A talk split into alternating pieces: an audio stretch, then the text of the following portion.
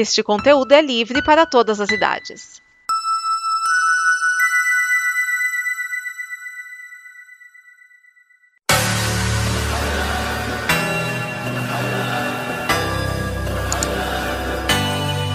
Alô, cambada! Bruno Urbanavícios traz até vocês mais um episódio do Combo Copa América.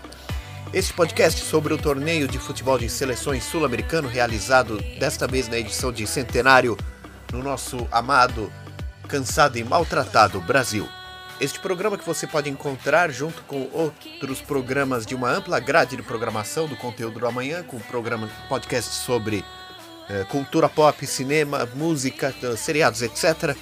No site, no site do conglomerado Combo Podcasts, comboconteúdo.com. Lembrando que combo conteúdo é uma palavra só, não tem acento e combo começa com K.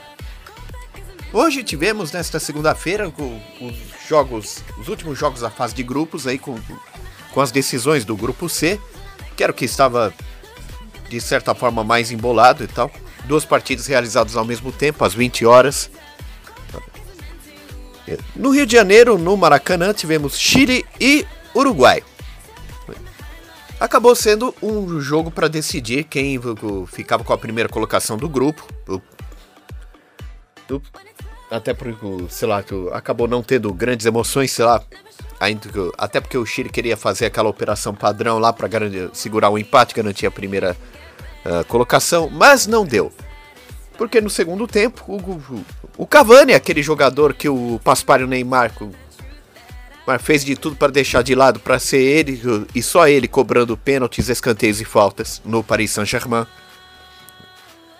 Esse Cavani fez o gol da vitória do Uruguai por 1 a 0, uma verdadeira goleada no templo do futebol carioca, colocando a seleção uruguaia como primeira colocada do grupo, que grupo jogando, sendo que já vamos dizer logo adiante. O Chile já estava classificado, né, mas que provavelmente eles ainda eles vão ficar na febre do rato mais para a próxima rodada. Com, né, com o confronto que eles esperam. Era tentando o tricampeonato da Copa América. Ao mesmo tempo desse jogo, tivemos em Belzonte, no Mineirão do Eterno 7 a 1 Equador e Japão. Que foi um jogo com o estádio realmente cheio.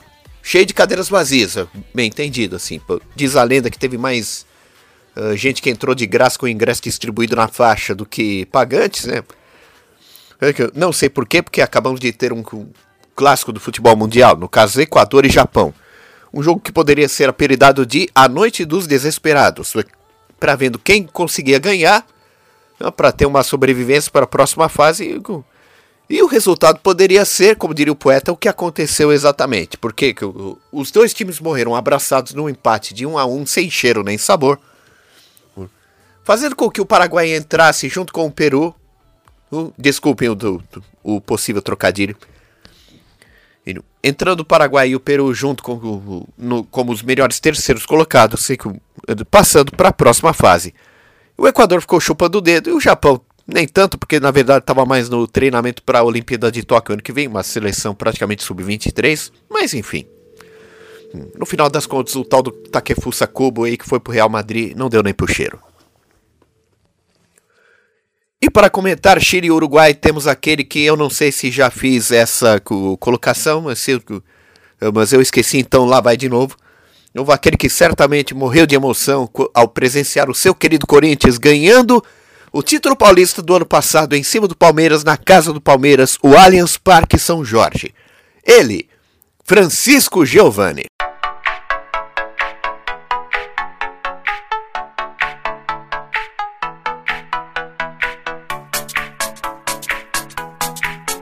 Salve ouvintes da Combo Copa América, aqui é Francisco Giovanni novamente para comentar o jogo de mais um favorito da Copa, do, da Copa América, o Uruguai.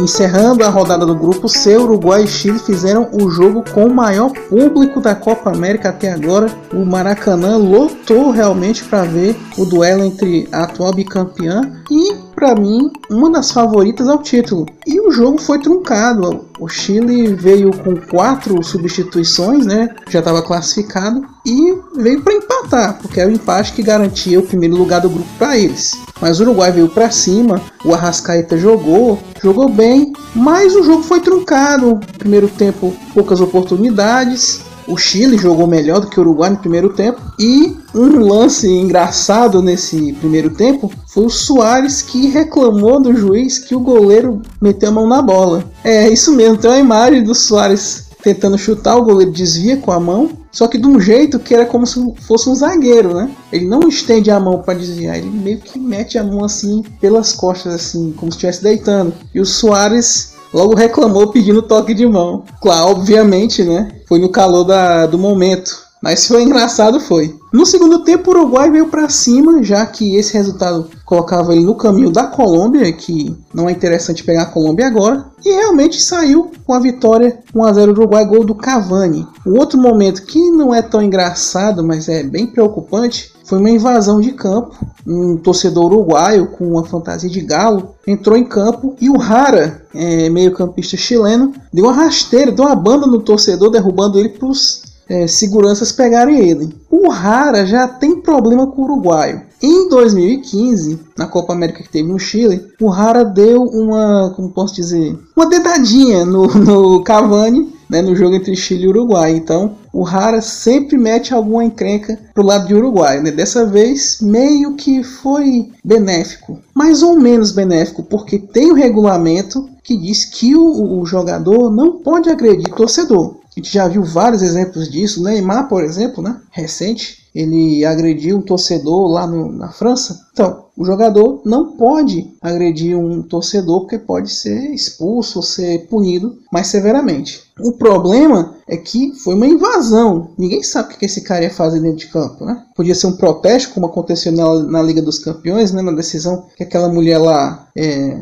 com muitos atributos, por assim dizer, entrou lá em campo, mas ninguém sabe o que, que esse cara foi fazer lá, né? Então, pelo menos eu acho que o juiz acertou em não punir o Rara pela banda que ele deu no torcedor, porque ninguém sabe o que ele ia fazer lá. Bem, o grupo C terminou, Uruguai em primeiro lugar, Chile em segundo. Só destacando que o outro jogo da rodada entre Equador e Japão terminou 1 a 1, os dois morreram abraçadinhos e quem se classifica para jogar contra o Brasil é o Paraguai. Pois muito bem, nós voltamos na sexta-feira com a análise do jogo do Brasil contra o Paraguai. Tomara que dessa vez seja diferente que faz duas Copas América, que quando o Brasil passa para as quartas de final, enfrenta o Paraguai e é eliminado nos pênaltis. Pelo amor de Deus. De novo não, né? Então é isso, abraços a todos, até a próxima.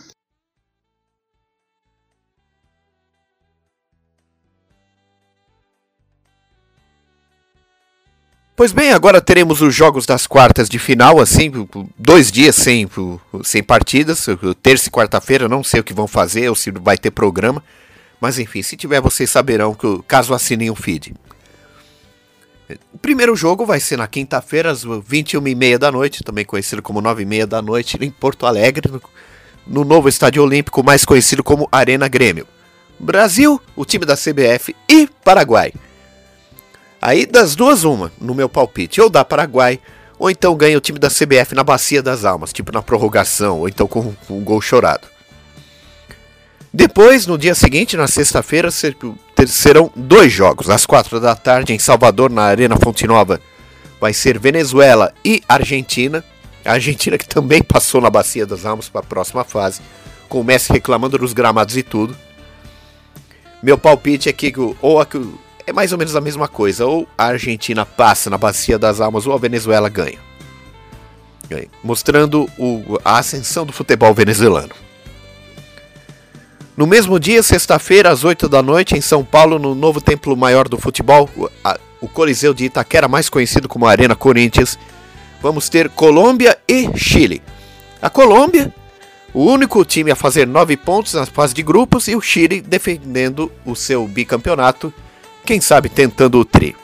Provavelmente vai ser, tecnicamente, a nível técnico, o melhor jogo dessas quartas de final. E sábado, às quatro da tarde, vamos ter Uruguai e Peru.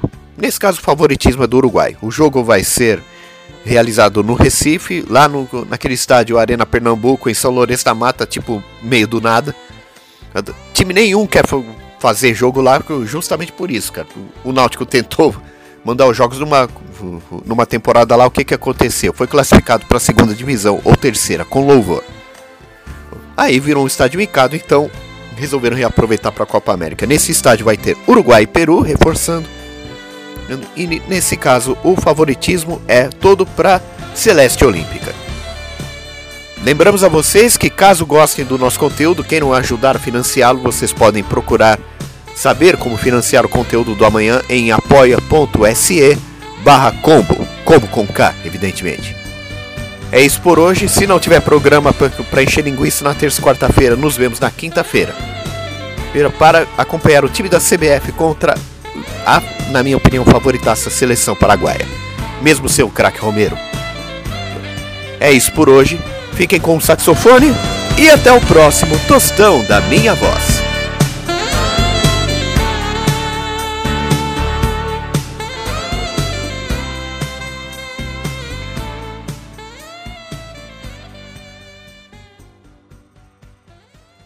Esta é uma produção da Combo. Confira todo o conteúdo do amanhã em nosso site comboconteúdo.com.